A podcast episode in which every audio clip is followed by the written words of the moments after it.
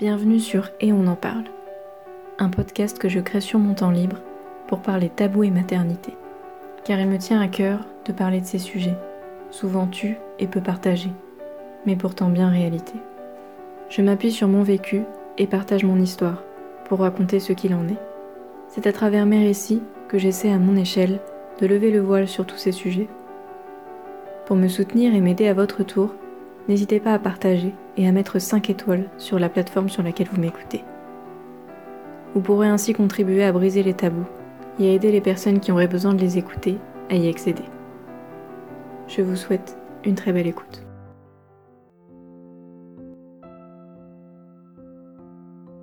Sournoise, discrète, tout doucement elle s'infiltre.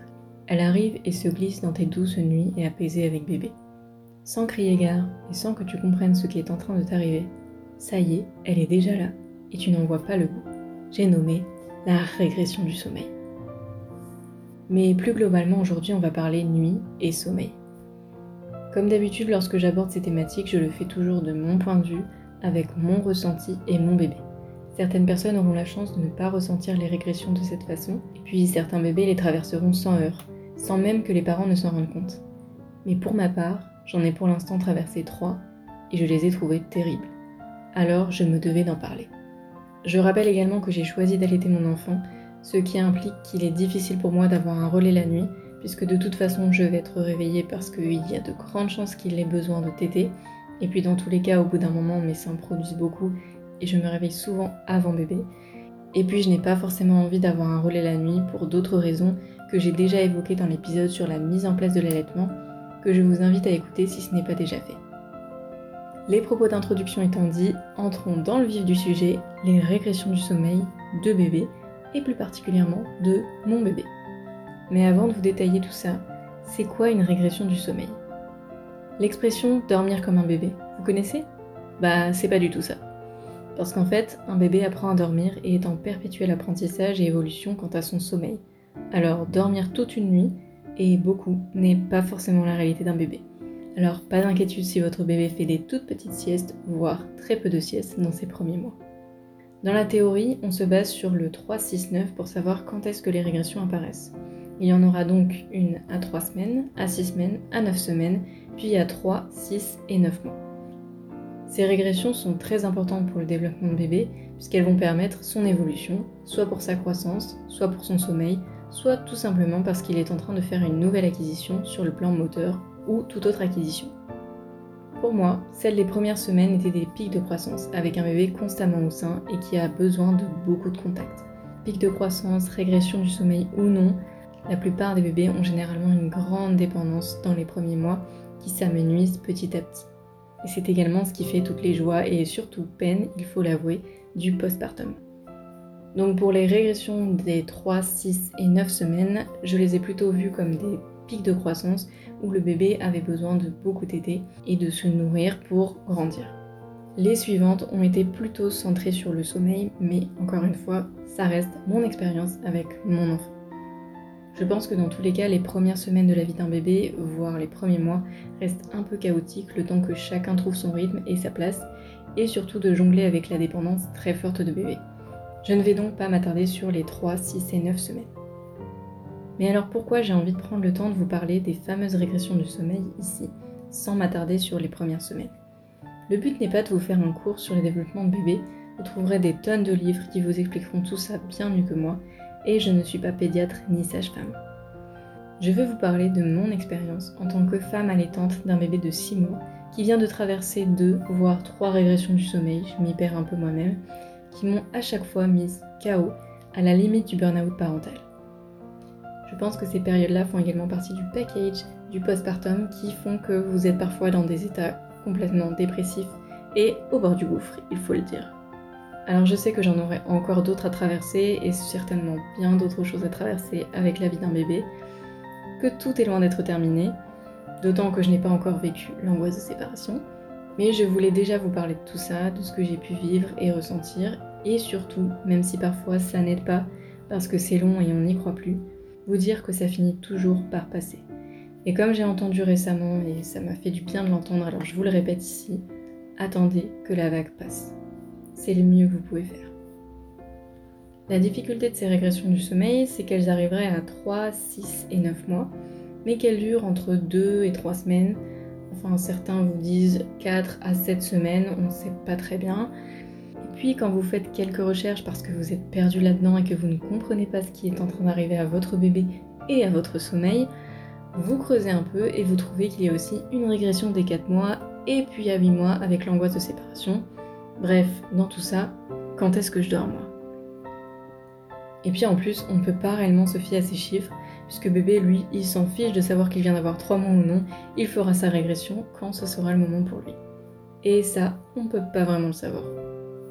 Qui fait que mon bébé a fait sa première régression vers 3 mois et demi, je dirais, qui a duré environ 3 semaines puis une autre une semaine plus tard, et celle des 6 mois qui s'est pointée à 5 mois et demi. Bref, je crois qu'au total j'ai eu 3 semaines de répit. Et quand je dis répit, ce n'est pas une nuit sans réveil, même si c'est arrivé parfois, et c'est aussi ça qui vous donne l'espoir qui va ensuite vous achever parce que vous attendez que de nouveau il y ait une nuit sans réveil et puis elle ne vient plus. Mais quand je dis répit, c'est une nuit avec des réveils un peu moins nombreux, qui sont plus faciles à gérer, je dirais, où bébé se rendort facilement et peut être reposé tranquillement dans son lit. Mais concrètement, qu'est-ce qui fait que ces régressions du sommeil sont très difficiles à vivre pour nous parents et d'autant plus pour la mère qui allait et s'en occupe toute la nuit? Je vais vous raconter ici ce qui se passe pour moi pendant ces moments. Mais encore une fois, ce récit est propre à mon bébé et ce ne serait peut-être pas le cas pour vous et certainement très différent puisque chaque bébé est unique, il faut bien le rappeler. Pour ma part, voici comment se caractérisent généralement les régressions du sommeil avec mon bébé. Des réveils toutes les heures ou toutes les deux heures la nuit, un endormissement très difficile. Il est presque impossible pour bébé de dormir dans son lit. Dès qu'on le pose, même s'il est endormi, il se réveille. Et s'il est réveillé, il a généralement un regard de panique et se met à pleurer quand on essaie de le poser dans son lit. Il a un besoin accru de contact. Il a également besoin d'être rassuré, mais il est difficile de parvenir à l'apaiser. Et nous avons des sessions de pleurs répétitives la nuit et plus généralement des difficultés à l'apaiser. Et tout ça pendant 2 à 3 semaines. Et sur les deux à trois semaines, il y a une variation. Plus le temps avance, plus ça a tendance à s'empirer jusqu'à atteindre un pic où on a l'impression qu'on n'arrivera jamais à s'en sortir. Et puis finalement, ça commence à s'arrêter. Mais pour résumer en une phrase, pendant ces régressions du sommeil, bébé ne me quitte jamais.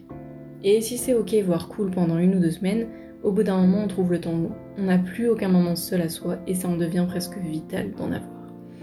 Et surtout, la fatigue s'installe petit à petit sans qu'on s'en rende compte. Et c'est presque ce qui est le plus terrible. Parce qu'au début, on croit que ça va, on continue à avancer malgré tout. On se dit que c'est pas grave, on croit même qu'on a pris le rythme. Et puis, plus les jours avancent, pire c'est. Même quand on vous dit ça ne peut pas être pire. Mais finalement, si. La nuit d'après est pire, et puis celle d'après encore, jusqu'à ce qu'on se sente à bout et qu'on ait vraiment besoin que ça se termine. Irritabilité, perte de motivation, envie de rien, sentiment d'être détaché de bébé, pas envie de jouer avec lui, envie de ne rien faire, impatience, énervement accru car besoin vital de dormir et de se reposer seul. Tout ça est principalement dû au manque de fatigue, mais attention parce que ça peut aussi cacher un burn-out parental. Et si vous êtes sujet à tout ça, renseignez-vous, entourez-vous, parlez-en. Jusque-là, je pensais que la régression des 4 mois avait été la pire. Je dormais peu, j'étais réveillée souvent, je n'en voyais pas le bout. Et lors de la nuit la plus chaotique, j'ai dit à mon conjoint que je n'en pouvais plus que j'avais vraiment besoin d'aide, sinon je ne tiendrais pas. Heureusement, c'était la dernière nuit chaotique et les choses se sont apaisées ensuite. Mais la régression des six mois était très difficile à vivre pour moi. Deux semaines de nuit avec des réveils très fréquents. Au début, on tient, on se dit que c'est une phase, que ça ne va pas durer, que la semaine prochaine, ça sera mieux. Mais à mesure des réveils et tétés nocturnes nombreux, on se fatigue, on commence à en avoir marre. L'espoir nous détruit de l'intérieur. On s'accroche, on se dit que ce sera pour demain, que ça ira mieux demain mais le lendemain c'est pire, et puis le lendemain encore. Alors on se dit que sûrement si c'était pire, c'est peut-être la dernière nuit chaotique, et ensuite ça ira mieux. On en vient à rêver de dormir ne serait-ce que 3 heures d'affilée. 6 heures, non, je m'en fiche, je veux juste 3 heures, parce que là j'ai à peine une heure, une heure et demie. Et le stress de la vie quotidienne, des projets personnels et professionnels viennent s'ajouter à tout ça, impactant le couple, les relations amicales, notre humeur, notre bien-être, notre personne tout entière. Et c'est comme ça que petit à petit j'ai sombré sans m'en rendre compte dans un état où je devenais blasé de tout. Parce qu'après ces deux semaines, je pensais que ça irait mieux, que ça s'améliorerait au moins un peu, juste un peu, j'en rêvais. Mais la dernière semaine a été la pire. Si lors des deux semaines précédentes les réveils étaient très nombreux, bébé se couchait au moins à 22h30, même si je savais qu'il se réveillait une heure plus tard, et ainsi jusqu'au matin où je parvenais un peu à rattraper, à 22h30, je pouvais aller dormir. La semaine qui a suivi, bébé n'arrivait pas à dormir avant minuit, au mieux. Et cela traînait dans le début de la nuit, parfois jusqu'à 1h du matin, quand je ne rêvais que d'une seule chose, pouvoir dormir tôt. Et quand on parvenait finalement à dormir vers 1h du matin, ou je ne sais quelle heure, car je préférais ne plus regarder, bébé se réveillait, dans les pires moments 30 minutes plus tard, et dans les meilleurs 2 heures plus tard. On était bien loin des tout premiers mois où il se couchait tard, mais au moins il dormait longtemps. Parfois pendant 6 heures et la meilleure nuit, mais je crois que c'est arrivé qu'une seule fois, 8 heures d'affilée. À mesure des jours qui s'empiraient, quand je croyais que ça ne pouvait pas être le cas, j'ai commencé à me dire que je n'en pouvais plus. C'était trop. J'avais besoin d'aide. Mais comment le faire comprendre? Comment se faire aider? Mon conjoint a participé davantage aux nuits, mais le soir il rentrait fatigué du travail et bébé demandait beaucoup le sein pour être apaisé. Il devenait donc difficile d'avoir un relais alors j'essayais de m'accrocher. Heureusement, je n'avais pas encore repris le travail, et cela me permettait de récupérer le matin. Mais je ne pouvais pas m'empêcher d'imaginer mon état lorsque je retravaillerais et que je revivrais une nouvelle régression du sommeil. Et je dois avouer que ces pensées sont vite passées au second plan, puisque je n'avais plus le temps, plus l'énergie, plus la force de penser à tout ça. Une seule chose comptait, me reposer. Alors quand je le pouvais, je dormais avec bébé. Mais au bout d'un moment, c'était trop. Je voulais de nouveau être seule, j'avais besoin de mon espace, sans bébé. Parce qu'au-delà du manque du sommeil et de la fatigue, il y a aussi le besoin d'être seul, de retrouver un peu d'espace, parce que parfois j'avais la sensation d'étouffer, à avoir trop bébé tout le temps sur moi, avec moi, à ne rien pouvoir faire sans lui. J'avais besoin d'être un peu sans lui. Et puis j'ai craqué. J'ai senti que je n'avais plus envie de rien, plus envie de jouer avec bébé, juste envie de m'enfermer seule dans ma chambre et de dormir dans mon lit. Mais quand bébé pleurait à côté, cela m'était impossible. C'était une torture du sommeil, un besoin terrible de dormir mais une incapacité à le faire tant que bébé n'est pas apaisé. Et puis heureusement, j'ai pu m'octroyer une sieste de 30 minutes avec un bébé calme en train de jouer avec papa dans l'autre pièce.